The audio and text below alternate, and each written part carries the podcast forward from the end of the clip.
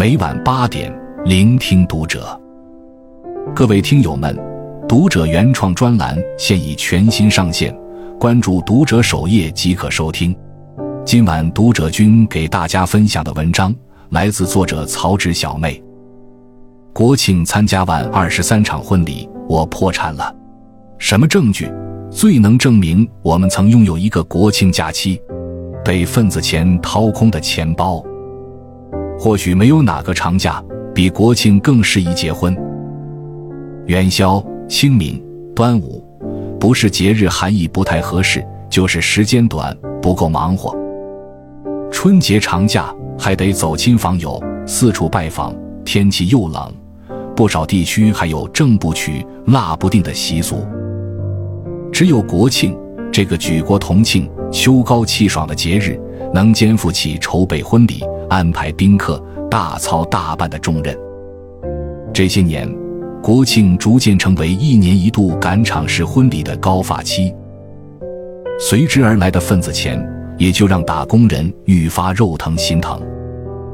早前，九月份的工资千万别乱花冲上了热搜，三点一亿阅读量背后是无数过来人打从心底里给出的建议，一不小心可能就不够随礼了。一随礼世界性难题。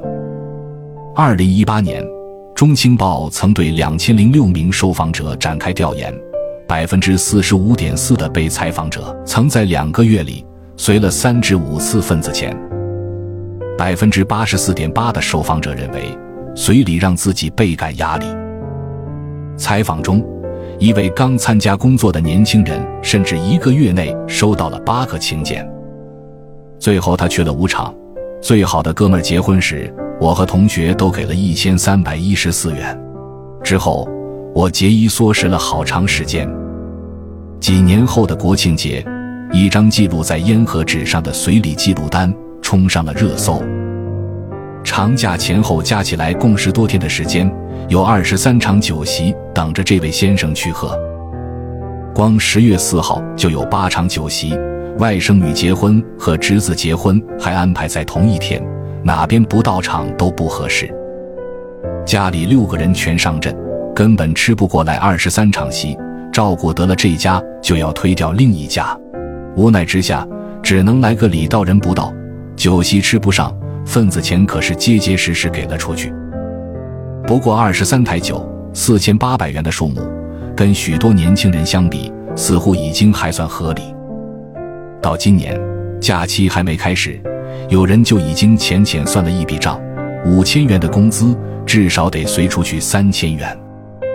和上一辈参加酒席给个三五百不同，刚参加工作几年的九零后们，在密集的随礼行程安排下，花掉整月的工资真的毫不夸张。要是遇到关系要好的发小和朋友结婚，份子钱的数额就只好直线上升。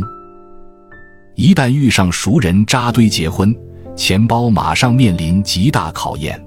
到底给不给份子钱？要给多少钱？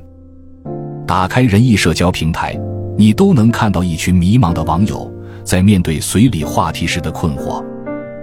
有网友在豆瓣发求助帖，说自己高中同学突然联系自己要结婚了，邀请自己去参加婚礼。可摆在面前的现实问题是。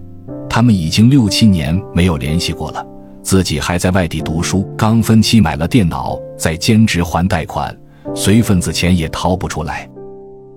本想混过去也就算了，但下一秒，对方已经把他拉到了同学群里。有人当初给朋友随出份子钱，五年后收到回礼却少了一些，他就很郁闷。明明对方工作稳定，有车有房。不至于指着这几百块过活，多年的友情毁于一旦，日后每每想起，都是这一二百块的差距。有人想要给好友多随些份子钱，表达心意，却遭到了曾经同寝室舍友的反对。你是多掏了，那我们怎么办？本是一场喜事，却因为这随礼的份子钱，平白生出许多不愉快。不仅如此。去外地参加婚礼，机票、酒店怎么安排？被邀请当伴郎伴娘，配什么衣服合适？不能参加婚礼，说点什么吉祥话。已经成为了大人，但面对这种事情还是头疼的很，是许多年轻人的共同心声。二，随礼为何成了世界性难题？为什么提到随礼就让人头疼？或许是因为你随出去的不只是一份单纯的祝贺，还同样期待着一份未来回报。朱元璋曾发布乡里之间互助互济的文告，教民榜文。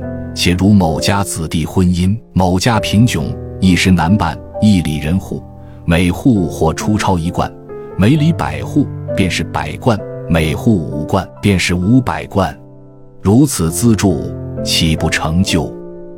简单点说，就是大家如果都是一个乡里的邻居，遇到别家婚葬嫁娶遇到难处，都要有钱出钱，没钱出力。乡里头一家给一贯钱。加起来就是一百贯，轮流出下来，不管谁家都能得到这笔资助。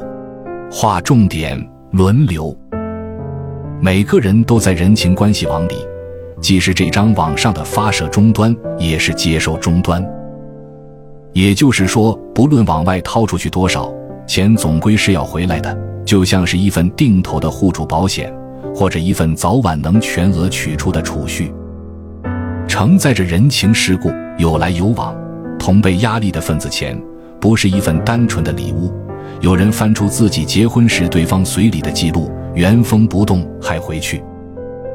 在新人的关系网里，关系差不多的人会拉无数个小群，核心话题只有一个：你给多少？大家都掏六百元的时候，你不能只给二百元，你的面子过不去；更不能明面上掏一千元。别人的面子过不去，甚至连给现金红包还是微信转账都得提前说清楚，免得到时下不来台。以前的人大多又于乡间镇里，朋友不过三五，往来尽是近邻，随份子的压力也不是很大。现在的人上学上班跨个省都很正常，社交范围扩大，关系网遍布五湖四海。老家的情分要维护，同学的情谊不能淡，同事的面子要过得去。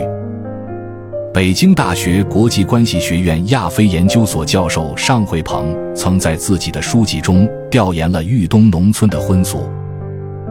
他发现，中国式随礼也是社会人情网的主要表现形式。应不应该送礼，送多少礼，要根据关系的远近亲疏做决定。在亲人关系里，一般血缘越近，送礼数额越大。外人的随礼就随之成了关系的证明，给的越多，说明我们关系越铁，我越看重你，拿你当朋友。于是，人情礼便成人情债。为了体现身份，表明情谊，有些钱即便钱包干瘪，心头滴血也得随。正如老舍在小说《正红旗下》中描述的，这些婚丧大典既是那么重要，亲友家办事，而我们缺礼，便是大逆不道。三，你在头疼钱包时，新娘新郎可能更头疼。有人说份子钱让人揪心，那不办婚礼不就好了？这样说的人，忽略了婚礼的复杂含义。黄磊曾在节目中说：“我不会把我的女儿。”嫁给不愿意为她操办婚礼的男人，在不少人的观念中，婚礼毕竟是一辈子才一次的终身大事，自然要好好对待，倾举家之力办好。婚礼的原始意义，有时不得不让位于面子、排场和人情世故。男方办多大的酒席，给多少彩礼，不仅代表新郎的诚意，更代表新娘嫁的是不是体面。回门宴是不是和婚宴旗鼓相当，彰显的是新娘一方的姿态，在门当户对、礼尚往来这方面不能差距太大。贴满墙的婚纱照是新郎新娘提前半年就得预约拍摄的，在酷暑下穿着十层纱的婚纱，或在寒冬露肩一层绸的成果。不管你选的是韩式影楼风、彩纱田园风，还是白纱森林风。价格都最起码是一个月工资打底，还要无数次循环换衣服、摆 pose、暴走的流程，来看镜头，新娘笑一下。新郎下巴抬高往回收，头给我一点，手指不要太僵硬。提着裙子，踩着高跟鞋，每天步数两万多，成功忘记怎么微笑的新人，内心接近崩溃。酒店最少要提前三个月缴纳定金，才能订到 C 位厅，不至于亲朋好友进了酒店大门，还要穿过大堂，走过回廊，再上个二楼，才看到迎宾的新郎新娘。试菜更是要至少提前一个月，才能安排出一桌令人满意的菜品。门口的摆放的充气拱门，头天晚上就要有人守住位置，不然第二天。可能连新郎新娘的名字都看不到。至于吃饭时，凳子左拼右凑才挤下的宾客，也需要新郎新娘各自联系，在住宿和行程上才不会安排错。先是礼服，然后是敬酒服，踩着高跟鞋一桌一桌走下来，祝所有人吃好喝好。当婚礼告一段落，所有人都回去休息时。送完宾客的新郎新娘才有时间吃下他们今天的第一口饭，还要一边对着礼单计划着谁给我随了份子，之后我应该还多少的事情。在一片红艳艳的新房里计算各项支出，婚礼策划、迎亲车队、额外送来祝福的宾客、酒店宴会厅、跟妆拍摄，变成了一道道经济学计算题。喧嚣欢乐之余，也有疲惫。仪式感当然无可厚非，但问题在于，婚礼如今并不只是简单的仪式感，面子、地位、财力、关系，一场婚礼彰显和验证了太多东西。曾经问过我那个亲力亲为操办婚礼的朋友累不累，他说累，但只有经历过才发现，一辈子可能就只有这么一次，会和爱人因为同时忘词。站在聚光灯下抠对方的手，钱钟书在《围城》里曾写：结婚以后的蜜月旅行完全是次序颠倒的，应该先旅行一个月，一个月的舟车劳顿、风尘仆仆以后，双方还没有彼此看破、彼此厌恶，没有翻脸吵嘴，还能够维持原来的婚约，这种夫妻呀，靠谱的多。操办婚礼或许也是如此，仪式、酒店。份子钱、借亲、敬酒、伴手礼，熬过繁琐的流程，观点上的矛盾，朋辈和长辈的压力，也许是一对新人在柴米油盐中彼此磨合、经营生活的第一步。关注读者，感恩遇见。